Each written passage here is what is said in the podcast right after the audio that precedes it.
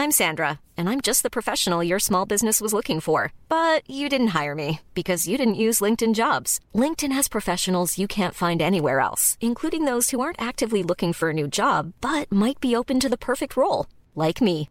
In a given month, over 70% of LinkedIn users don't visit other leading job sites. So if you're not looking on LinkedIn, you'll miss out on great candidates like Sandra. Start hiring professionals like a professional. Post your free job on linkedin.com/spoken today. Saber de forma ligera, con un tono accesible. Solórzano, el referente informativo.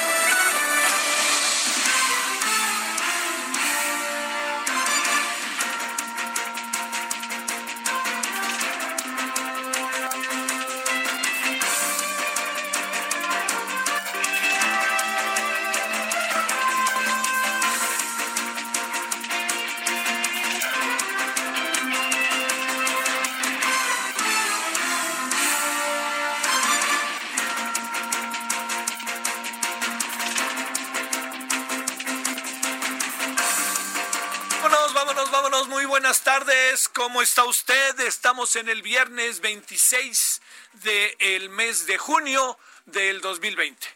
Eh, todos, creo, de alguna otra manera, estamos enterados de un día complicadísimo que todavía no acaba. No quiero ser, este, como luego dicen, no, no quiero ser eh, agorero del desastre, pero todavía no acaba.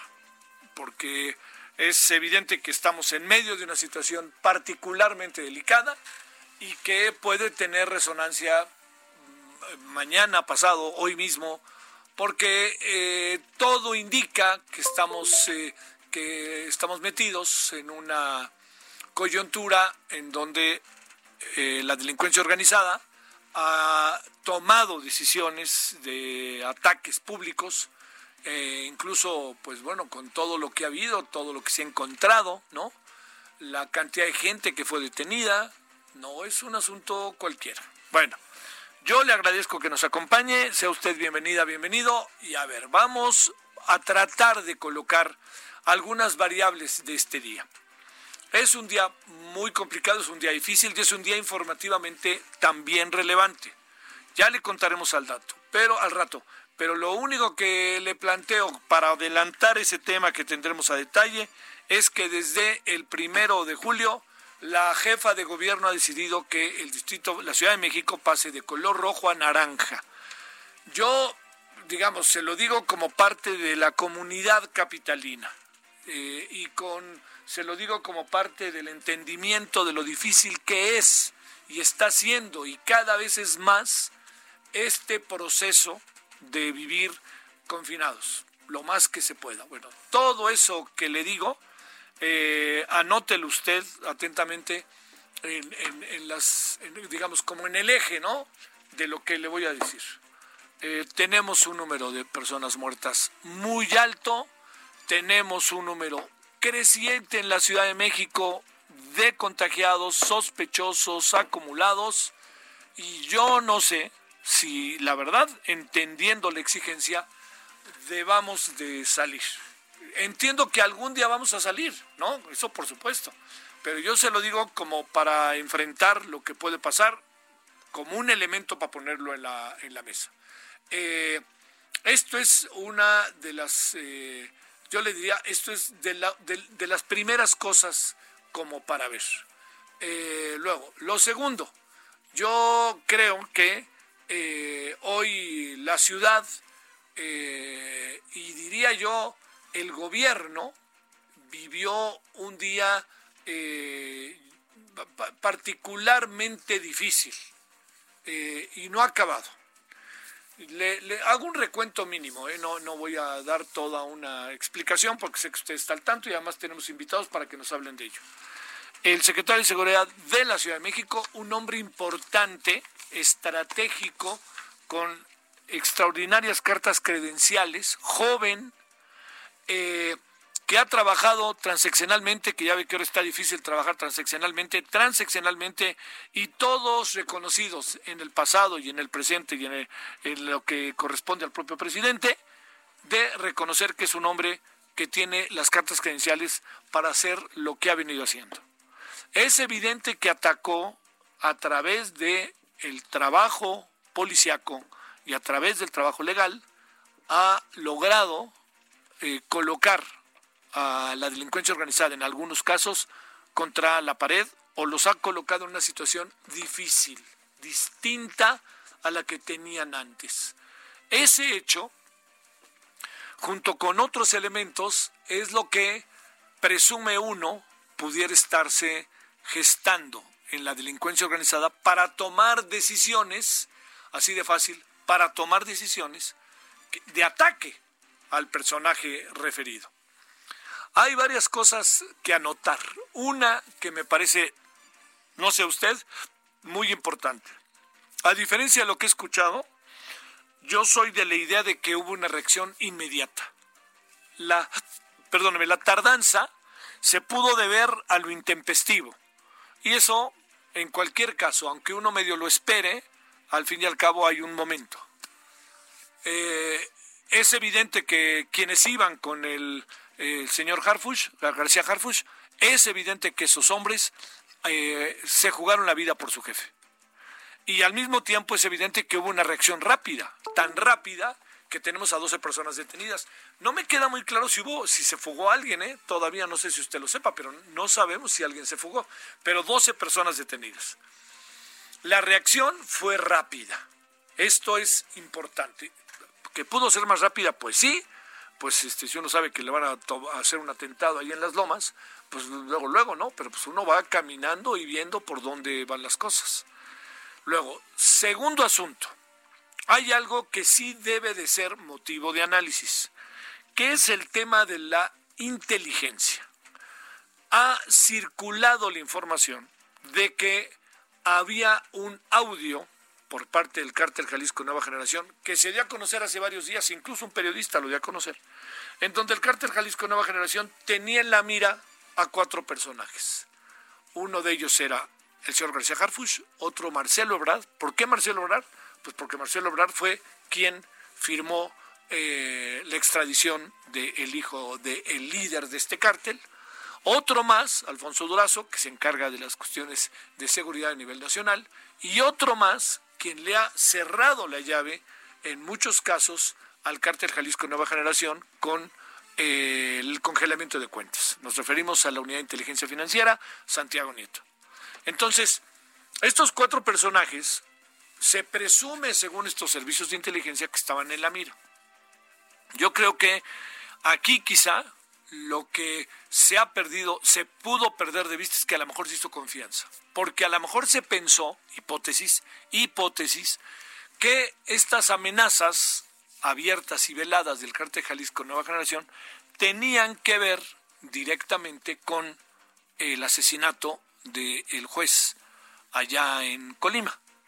Pero yo creo que se dieron cuenta que quisiera pensar que no fue por ahí. Lo que podría estar hoy en términos estratégicos, en tela de debate, de discusión, es si los servicios de inteligencia actuaron con la velocidad y con la rapidez, con la sensibilidad que exigía el caso en función de la información que tenía. Bueno, estos asuntos traen un tercer punto y ese tercer punto es particularmente delicado. Quiere decir ya lo sabíamos, por favor, hombre, los capitalinos lo sabemos. Yo sé que lo saben en Guadalajara, saben cómo se manejan ahí, pero aquí ha habido una especie de, intento siempre de negar que no hay cárteles, no hay cárteles. No, es la Unión Tepito, son miniscárteles, son narcomenudíos. No, los grandes cárteles están por acá. Lo que pasa es que se manejan con gran anonimato y sobre todo se manejan con enorme cuidado, ¿no? Y saben muy bien hasta dónde meter el acelerador.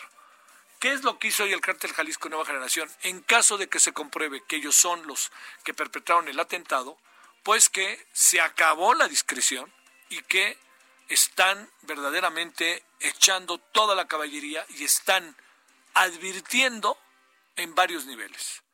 Si no sabían que estábamos aquí o negaban, aquí estamos. Y esto es un mensaje para el gobierno, para el gobierno de la ciudad y para los otros cárteles. Así de fácil. Oiga, eso es muy importante. Y segundo, aquí estamos, y es un mensaje también, ni hablar, para usted, para mí y para los que habitamos la ciudad. Entonces, esto que tenemos enfrente hoy se convierte en un problema mayúsculo porque queda la impresión de que el gobierno mexicano no tiene un desarrollo concreto de una estrategia que pudiera eventualmente permitir atacar el problema y que también pudiera tratar de, pues yo le diría, atemperar el problema, porque para acabar con el narcotráfico, pues no hay cómo, ¿no? Somos nosotros, pero también son los vecinos que cómo chupan y cómo le meten, ¿no? Así de fácil. Entonces, este asunto, que esto es muy importante verlo, obliga y tiene que ser, si usted me permite, un punto y aparte en la acción de gobierno.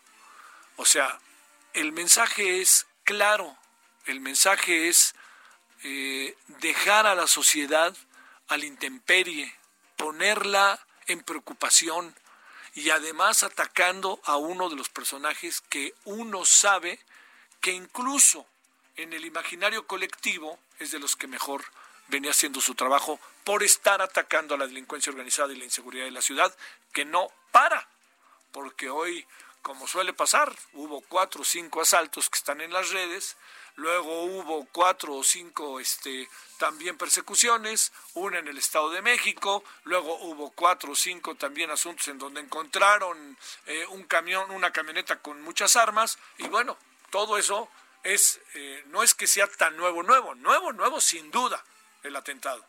Pero muchas de las otras cosas las vivimos cotidianamente y, a lo mejor hemos perdido de vista que las estamos viviendo. yo sería enfático en esto. Eh, estamos ante una situación excepcional. Verdaderamente nos dieron, le diría, eh, en donde más duele, así de fácil. Y también agregaría que esto está eh, en donde el gobierno, eh, además de, pues yo diría, ¿no? De, dar un informe, un reporte, hablar, el presidente, el presidente tendría que pensar en, una disposición diferente de la cual tiene.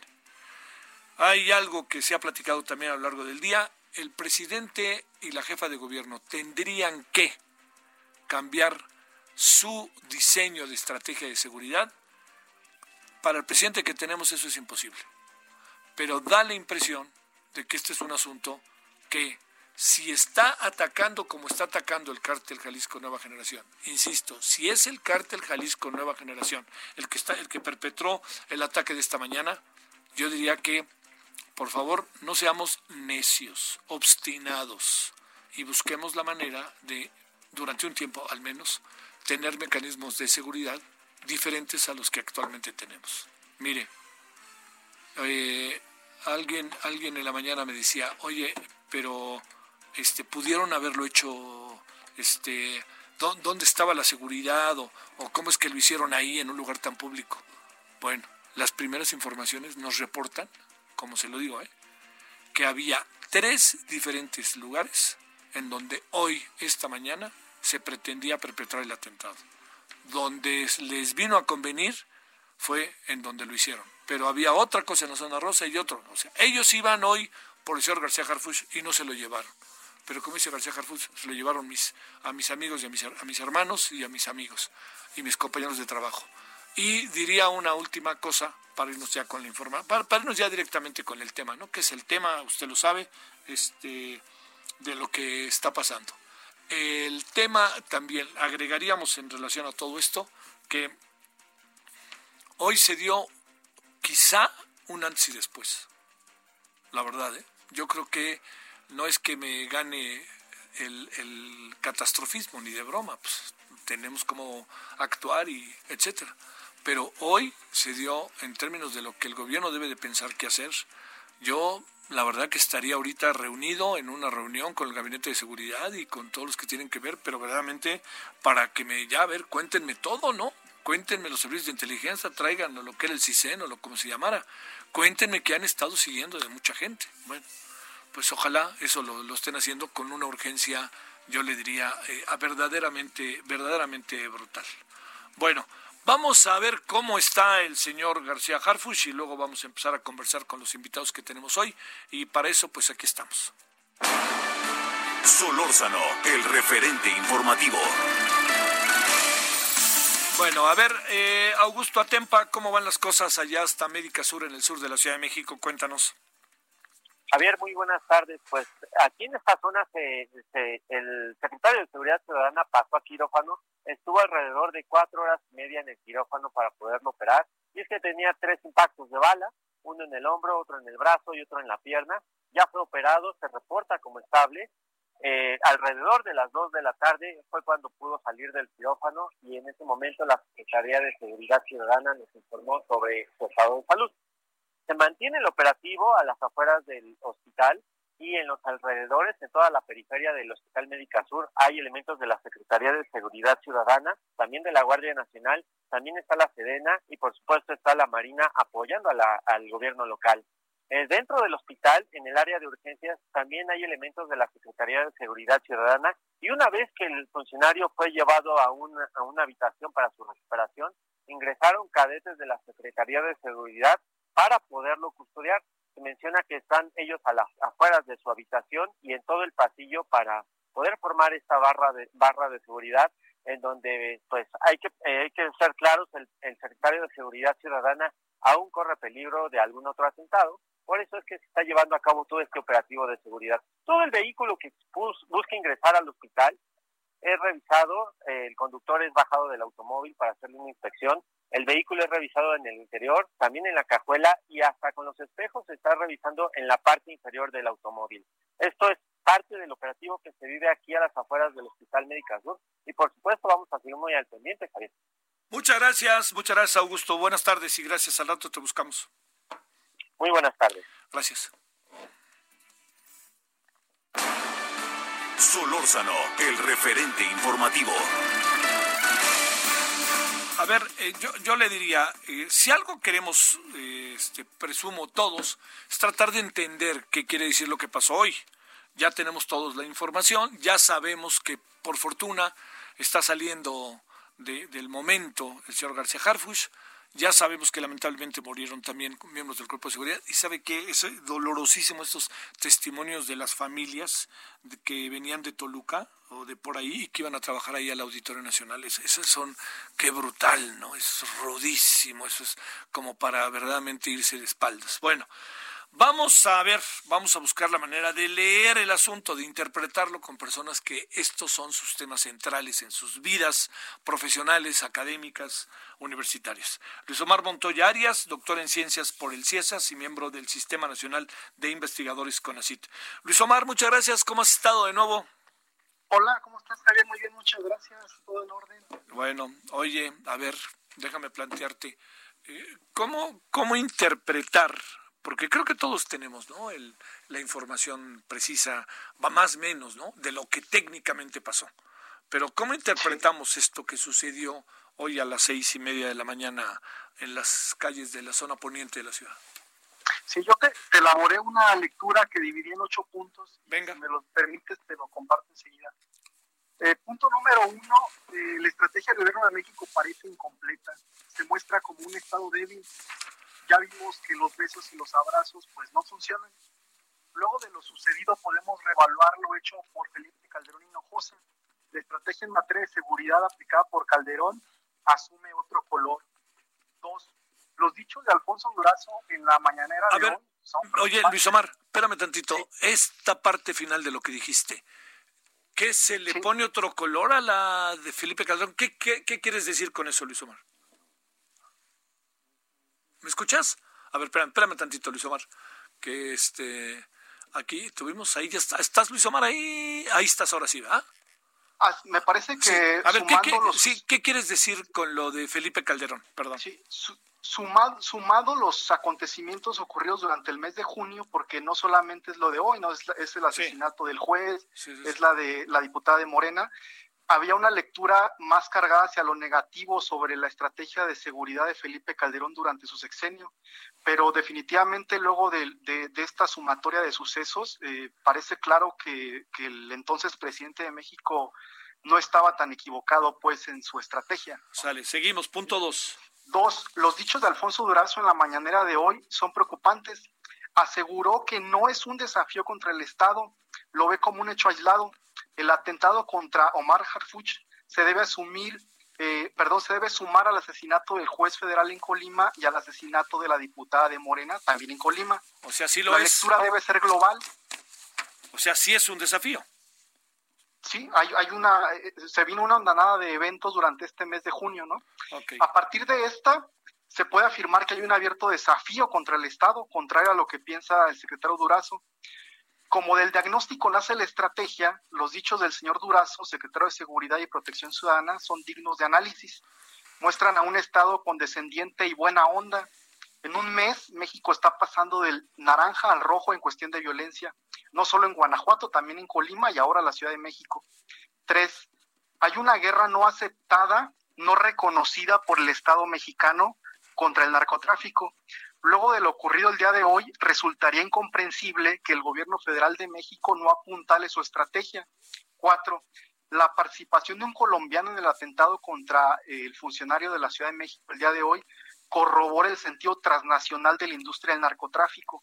Cinco, la pandemia está generando desempleo. Claramente los grupos delictivos aprovecharán esta coyuntura para reclutar gente necesitada. La crisis económica post-COVID es caldo de cultivo para actividades al margen de la ley. Por eso es tan importante que el gobierno ayude a minorar el desempleo generado por el coronavirus. Seis, ahora sabemos que la declaración que hace unos días compartió López Obrador, presidente de México, sobre evitar fraudes, aunque equivocada en términos de comunicación política y de respeto a las instituciones, tenía que ver más con el dinero del narcotráfico en las elecciones y con el posible robo de urnas por parte de estos grupos. Igual que los hechos de violencia que han tenido lugar durante el mes de junio, las declaraciones del gobierno federal en conjunto con las conferencias del gobierno de la Ciudad de México deben leerse como un proceso de larga duración. El gran error discursivo del secretario Durazo es que su narrativa se construye a partir de la inmediatez, lo que genera una lectura aislada de los hechos. Siete, el gobierno federal propuso una confrontación desde la persecución financiera. Los cárteles abrieron un frente de guerra callejero el cual conlleva daños colaterales, como quedó demostrado hoy con el fallecimiento de una señora que pasaba por el lugar de los hechos. Y ocho, las evidencias indican que igual que sucedió con la Prusia del siglo XIX, con el Imperio Otomano en el siglo XX y con la nación colombiana en las, décadas de 1980 y 1990, el Estado, debe, el Estado debe asumir una guerra total. Y sí, el tiempo parece le está dando la razón a Felipe de Jesús Calderón Hinojosa. Qué cosa, mi querido Luis Omar.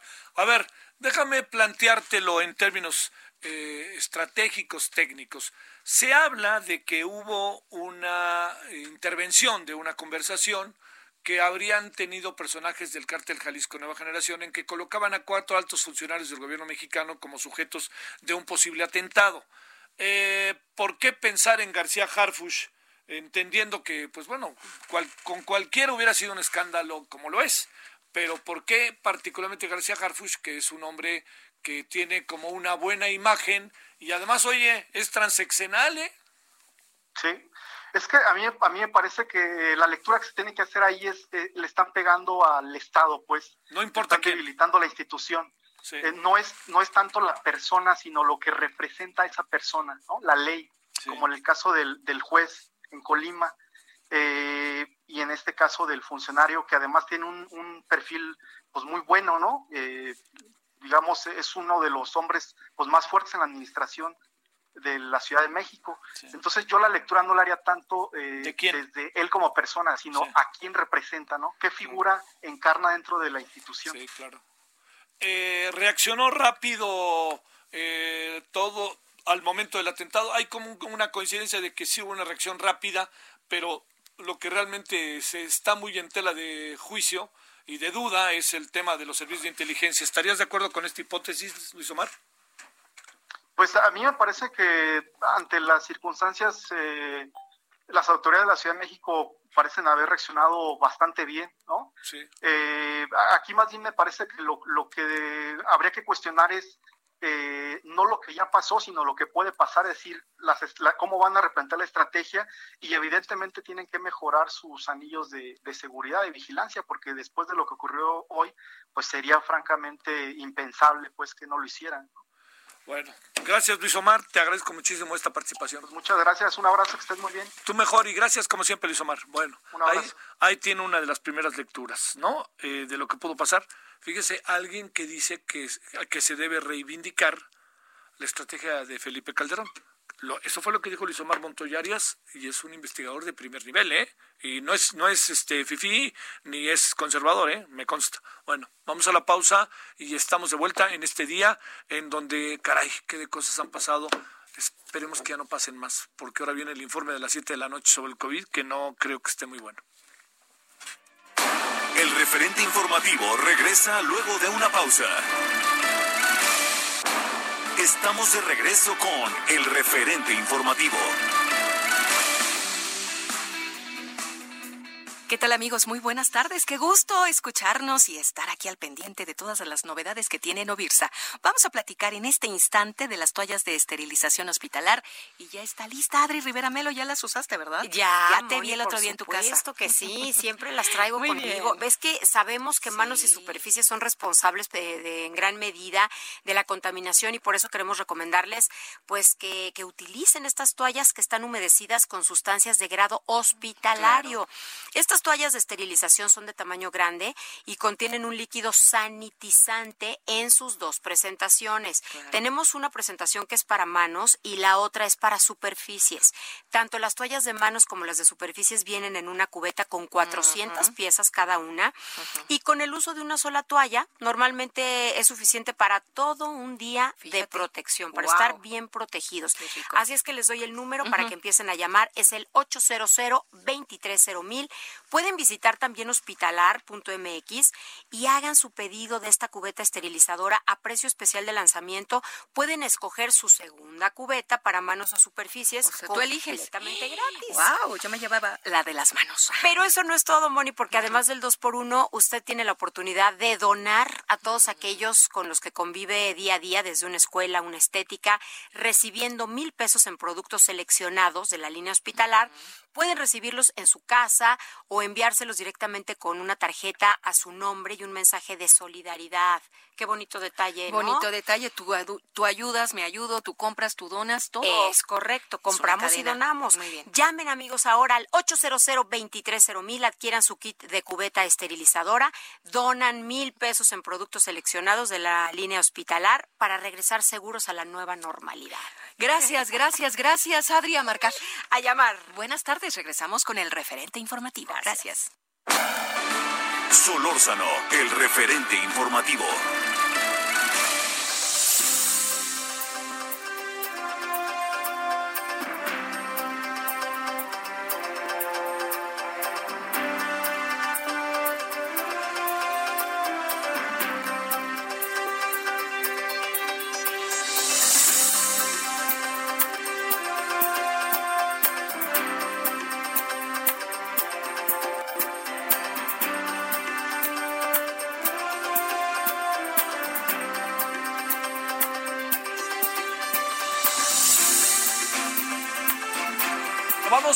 Son 17 con 33 en este momento. Eh, le agradezco que siga con nosotros. Estamos en Heraldo Radio, ya lo sabe, 98.5 de FM. Saludos a Macallen, que supongo que han de estar particularmente interesados en ver lo que anda pasando en este día en nuestro país. 91.7 FM, HD4, McAllen, Texas, y también en Bronzeville, Texas, 93.5 FM, HD4. Y gracias que está con nosotros. Muchos saludos a Acapulco, ¿no? Que pues este, ahí va, ahí va con el tema del coronavirus. Qué problema todo el país, pero como en algunos casos ha sido mucho más fuerte el problema, si algo evidenciado, entre otras cosas, el coronavirus es qué, qué bárbaro, qué, qué, qué estructura de salud tan deteriorada tenemos en el país. Qué bárbaro, hospitales no, el, otro día hablaba yo con una doctora muy querida que me dice, no, no, dice, mira, a mí no me importa, dice, yo llevo hasta mi bata acá, dice, pero el problema está en que no se den cuenta y que las autoridades de los hospitales hasta nomás les guste salir en la foto. Yo ahí sí le digo, yo llevo mi, llevo mi, este, mi cubrebocas, no ya, o sea, ya, lo, que gano en la quincena se me pierde. Ella es joven, que es una ventaja, ¿no? Entonces, digamos, vive sola, en fin, ¿no? Entonces no tiene mucho problema, pero usted cree que es un caso eh, eh, no es un buen ejemplo, ¿no? Bueno, 17.34 en la hora del centro. Vamos más, a ver, sigamos leyendo el asunto de esta mañana. Guillermo Garduño Valero, experto en temas de seguridad. Guillermo, ¿cómo has estado? Buenas tardes de nuevo. Muy bien, Javier, dime. Pues tú dime, yo qué te voy a decir, hombre, ¿qué? qué? Pues, eh, oye, a ver, déjame planteártelo de esta manera, Guillermo. A ver, en tu cabeza, ¿no? De investigador, de experto en temas de seguridad, son las 6:40, te suena tu teléfono por si estabas dormido y, ves por ahí atentado en contra del señor Harfush, eh, García Harfush. Y luego ves en la Avenida Reforma, en Sierra Madre, y luego ves que el asunto no ha parado. ¿Qué fue, qué fuiste pensando, ah, incluso con todo y el tuit de García Harfush, qué fuiste pensando a lo largo de ese proceso en términos de interpretación de lo que pasaba? Bueno, mira, la primera es varias, eh, varias cuestiones que se requieren tener con la mayor este, posibilidad de congruencia. Sí. La primera de ellas es, está en derredor de las cámaras, de una de las cámaras, que consigna la hora de las 5 de la mañana, con 36 minutos. Sí. Que contrasta con la idea de que es a las 6 de la tarde. Este, eh, perdón, 6 de, la, mañana este planteamiento de una hora de diferencia puede explicarse por el cambio de horario. Sí, claro. El cambio de horario fue hecho con antelación, o sea, no veo por qué no se actualizó, particularmente una cámara de vigilancia. Una cámara de vigilancia tiene que tener el punto exacto, sobre todo de, de uso horario. La segunda cuestión que es también interesante contemplar es que es muy poco lo que se ha llegado a a, visualizar, pero hay algo que me llama poderosamente la atención. La primera de ellas es observando el carro. Las fotografías del carro son dantescas, definitivamente. Claro. Eso lleva, yo creo que si lleva dos mil balas y de grueso calibre, es poco, definitivamente. O sea, dicho en otros términos, Ahí se habla de que el chofer murió, de que otro ayudante murió. Sí. Pero ahora los impactos están dados particularmente en la parte frontal, que es generalmente donde va el funcionario en la parte delantera, salvo que él hubiera escogido la parte trasera. Pero aún así tiene muy poca protección porque está desde todos los ángulos. Y al mismo tiempo se operaron también con granadas. Sí y se habla de que en este caso eh, García Paniagua tiene en este García Harfush como también tres balazos. El otro elemento que también veo como falta de información es que no ubica exactamente dónde están las balas. Y el cuarto factor que a mí se me hace, bueno, pues, de pintar algo que solamente la señora Godoy puede inventar, como en todos los casos, es eh, lo siguiente, de que una persona con tres balazos de alto poder, de balas de alto poder, pueda estar tuiteando y culpando en este caso al, el cártel, Jalisco. de Jalisco Nueva Generación. Ahora veamos las cosas, eh, lo, la violencia que ha venido como una escalada y tomemos en cuenta otro elemento más eh, García Paniagua es... García Harfush, García Harfush. García Harfush. Sí, mira, García Paniagua es, también parte del poder no visible de México. O sea, es del sector de inteligencia de familia. Sí. Sí, entiendo. No, no, te, decía Guillermo que se apellida García Harfuch y su papá, como bien lo sabes, es don Javier García Paniagua, ¿verdad? Claro, así es. Y, es. y es una de las figuras de las más importantes en materia de inteligencia. Que al grado de que él siempre mantuvo esto, incluso en una eh, eh, con un muy bajo perfil, pero definitivamente era asesor de múltiples procesos, tanto para el sector público como para el sector privado. Tenía una agencia. Oye, y bien, bien, eh, digamos, tú me dirás, Guillermo, yo lo recuerdo como un personaje controvertido por las funciones que cumplió en el gobierno, etcétera, pero un, un, personaje respetable, ¿no? Un, un, personaje que no estaba eh, entre las patas de los caballos. Ah, no, eso sí, el simple, mira, dos figuras son muy importantes este, para el ámbito de lo que sería la inteligencia en México. La primera de ellas, bueno, sería en este caso don Fernando Gutiérrez Barrios. Él era una persona que definitivamente manejaba la discreción al máximo, al lado que en una ocasión que le comentó Porfirio Muñoz Lero, oye, como tú sabes, Fernando, y Fernando Gutiérrez Barrios le contestó, dice, Fernando Gutiérrez Barrios no sabe nada. O sea, Él, no soltaba prenda. Igual García Paniagua. García Paniagua, cuando de alguna manera estuvo en el punto, a, punto de llegar a la presidencia de la República y se la gana Miguel de la Madrid, él no acepta ya nada en ningún puesto en el gobierno, aunque le dan la Secretaría del Trabajo, y Miguel de la Madrid lo manda a llamar y le dice, Javier, ¿qué posiciones quieres? Y le dice, y le dice Javier García Paniagua, quédate con todas.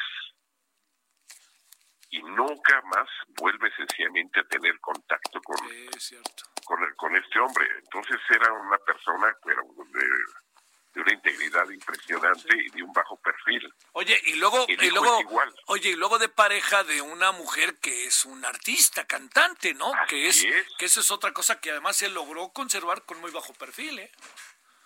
Claro, pues, pero además esta situación jamás se hizo un escándalo, jamás se hizo un, no nada, eh, o sea, él mantuvo siempre la intimidad como algo totalmente separado. En cuanto al hijo, pues, pues el hijo es hechura, definitivamente. El hijo es hechura, es cierto. totalmente hechura, y es un hombre que tiene contactos internacionales, dicho en otros términos. El atentado tiene relevancia por dos razones, porque este hombre no solamente tiene importancia, por ejemplo, en la zona donde ellos, donde el abuelo era cacique, que era toda la zona de Autlán, Jalisco, es también importante porque fue parte en este caso, o sea, tenía influencia en el ejército. Y a su vez, por ejemplo, tanto el padre, particularmente el padre Javier García Paniagua, fue, incluso estuvo en la generación de 1952 del Heroico Colegio Militar y ahí fue compañero de armas de Cervantes Aguirre. Ahí estamos hablando, este Guillermo, de don Marcelino García Paniagua. O de, don Marcelino. de, García Paniagua, sí, de, García Paniagua, de Javier García Paniagua. Entonces, el otro es un personaje desde la Revolución, el abuelo. El hijo es el hombre, la figura más importante de la inteligencia mexicana, junto con Fernando Gutiérrez Barrios, aunque no eran, este, o sea, supieron respetarse en los ámbitos de influencia y el otro factor que también tenemos que contemplar, que fue un hombre que estuvo a punto de llegar a la presidencia de la República, el padre. El hijo es el hombre de una discreción impresionante y es el hombre que en 24 horas, a partir del momento que llegó en octubre, sencillamente atrapa a todo el cártel de Jalisco, perdón, a todo el cártel de, de Tepito y un juez, concretamente el de el sobrino de la Padierna, los pone en libertad. Entonces, si estamos contemplando, él demostró eficacia, eficiencia, prontitud en las, en las cuestiones y entonces aquí tomamos en consideración un factor. Frente a Horta, que era demostró la absoluta ignorancia de su antecesor, este hombre ha demostrado una eficiencia impresionante y tiene una información muy grande a nivel nacional, a nivel local y a nivel particularmente internacional, porque se formó en Estados Unidos, con la crema innata precisamente de la inteligencia. Entonces es una estructura de un poder invisible. No cualquiera se puede aventar un boleto de llegar y de lanzarse contra una figura de esta naturaleza, porque sabe perfectamente que todas estas cosas esto la saben por anticipado. A ver, entonces, Guillermo, ¿qué pasó? Y te agrego, junto con que nos expliques cómo ves qué pasó, algo que acabamos de escuchar de otro colega tuyo, que decía que a lo mejor tenemos que valorar la estrategia de Felipe Calderón. A ver, las dos cosas ahí las pongo en la mesa. Las dos cosas, pero mira, hay una cuestión que es muy importante considerar particularmente, recordemos García Paniagua, después de Miguel de la Madrid, fue jefe de la policía en los primeros días de el primer año de gobierno de Carlos Salinas de Gortari. Lo recuerdo bien, de aquí del distrito. Al mismo tiempo tenemos que recordar el otro elemento también importante. Esta, esta figura estuvo anteriormente en Policía Federal. Y, y en todos los casos él tiene un perfil, un perfil bajo, o sea que nunca que corresponde precisamente a los hombres de inteligencia que saben perfectamente que no son para primera plana. Y lo que más me llama la atención es que estando cosido totalmente de balazos, el carro por todos los ángulos, de, porque fue rodeado y... Sí, sí, sí. eran, eran, siete, eran siete personas. Entonces, ¿cómo pudo haber salido vivo? A ver, ahí está la pregunta, señor Guillermo Garduño. ¿Por qué salió vivo, presumes? Pues mira, dos cosas que sería muy importante. Una, porque la Virgen de Guadalupe lo quiere mucho. Bueno, eso ojalá. Y otra, porque él no estaba allí. ¿Por qué no qué? Porque él no estuviera allí. A ver. O sea que, o sea, es que no hay forma de sacar. O sea, porque, a ver, que, a ver, espérame, que no fuera en el, en, la hipótesis podría ser que no fuera en la camioneta. Claro, por una razón. Un hombre de inteligencia, sencillamente cuando puede tener conocimientos de, un atentado antes, digamos que sea la, hipótesis, y en este momento sencillamente se le se le interna en un lugar totalmente seguro y sencillamente lo que mismo que ocurrió también cuando Hitler, ¿te acuerdas de que cuando se viene el caso de la Valquiria? que, le dejan la, la, bomba a los pies. Y el único que sale vivo es él. ¿Por qué? Todos los demás muertos. Bueno, luego, luego, luego, resulta que uno va al baño, ¿no? Pues sí. Oye, a ver, pero, pero entonces está, digamos, la hipótesis primera que la Virgen de Guadalupe lo cuide, este, pues es una, entiendo la metáfora, ¿no? Pero lo segundo, la segunda, que él, este, hubiera eventualmente no estado. Entonces, este, ¿cómo le va a hacer el gobierno de la ciudad y el gobierno federal para explicar los tres balazos? Pero entonces aquí tendríamos que ver. Sí. Cuando se realiza uno, un operativo, concretamente, y eso te lo digo porque yo lo veía con el caso de Estado Mayor Presidencial, cuando este existía, sencillamente se escogía, tenían camionetas idénticas, pero nunca se sabía exactamente en cuál iba. Nunca generalmente se utiliza la primera para tener a un funcionario de esa naturaleza. Y al mismo tiempo, todo el convoy definitivamente en muchos momentos puede ir cambiando e incluso el caso de que una de ellas sencillamente se desprenda con y salga en otra dirección y por otra puerta totalmente diferente para llegar a entrar. A ver, déjame plantearte, regresemos a, al tema de, de la primera, ¿no? Del caso de, la, de, un asunto realmente, hasta me atrevo a decir, utilizar esta palabra una sola vez, milagroso, ¿sí? A ver, ¿qué, qué, qué se puede ahí pensar? ¿Qué fue lo que vino a suceder? ¿Y qué, eh, por qué él, y si nos atenemos a que había otros tres, según lo que se planteaba de la eh, de todo lo de todo lo que tenía que, que se estaba haciendo de información sobre el cártel Jalisco Nueva Generación, que tenían información del propio cártel, que pudiera estar en la lista el mismísimo Marcelo Obrar, el señor Santiago Nieto y el señor Alfonso Durazo. ¿Por qué él y no los otros tres? ¿Qué presumes ahí? Bueno, que de alguna manera este hombre definitivamente no forma parte del grupo del poder, forma parte del sistema de poder, pero no es parte del grupo del poder. Esa es la única forma de explicación que, que yo puedo encontrar como totalmente congruente. A ver, la otra, ¿es un desafío o no es un desafío del cártel Jalisco Nueva Generación? Si nos atenemos a qué es el cártel Jalisco Nueva Generación, según lo que dijo directamente el señor eh, en ese famoso tuit que pues no sé cómo lo pudo haber hecho este contra la pared efectivamente. Si efectivamente estaba herido, no pudo haberlo hecho. Sí. Esa es la primera cuestión. Quiero, quiero suponer la primera. Milagrosamente sale herido con seis balas. No puede definitivamente con seis balas de alto poder en el cuerpo, en cualquier parte, no te vas a poner a tuitear. Esa es la primera cuestión que yo desecho. Salvo que estés totalmente sano y pues el momento de terminar lanzarte hipótesis. Ahora está fuerte que en ese momento lo primero que digas es que es el cártel Jalisco Nueva Generación, ¿no? Claro, porque entonces, eh, dicho en otros términos, lo que revela es una cuestión que es muy importante de, apreciar.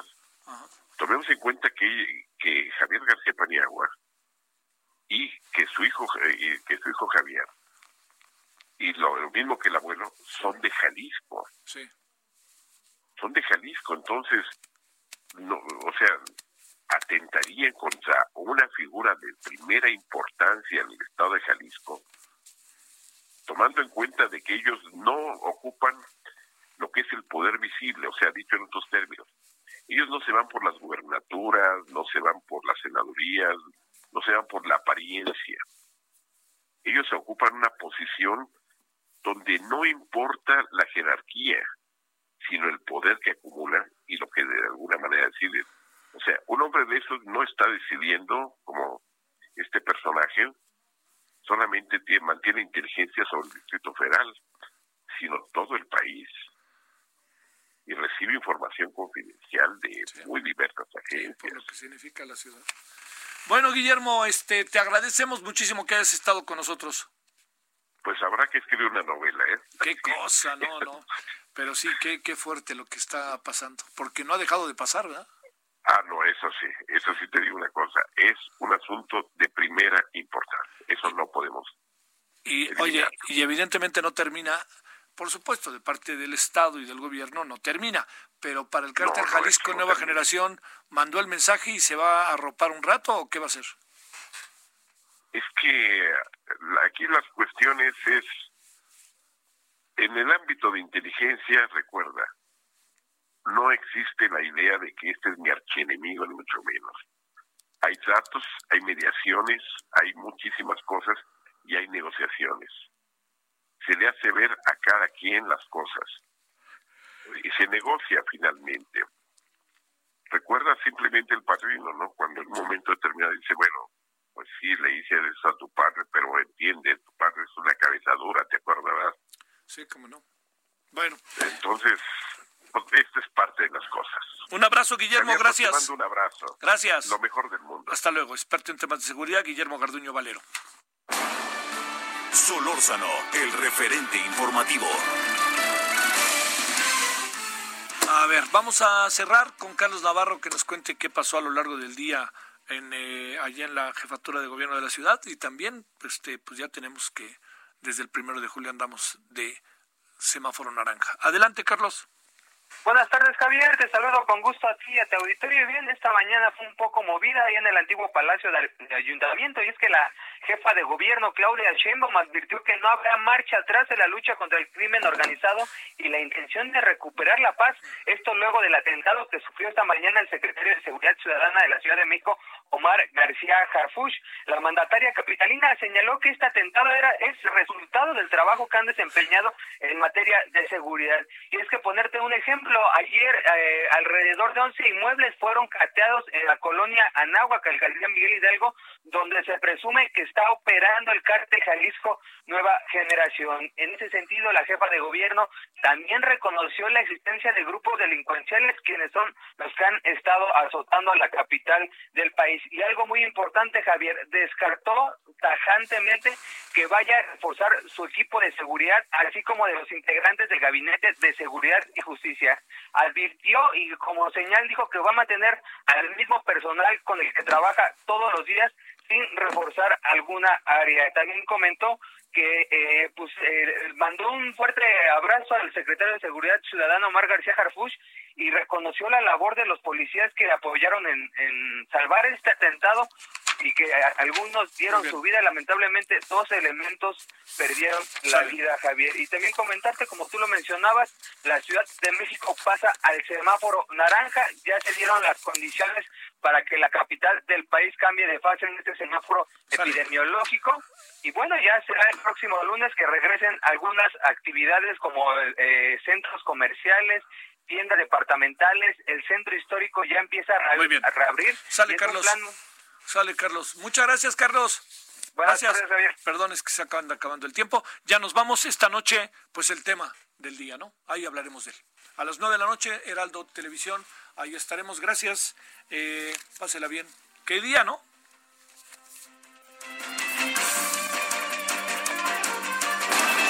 Hasta aquí, Solórzano, el referente informativo.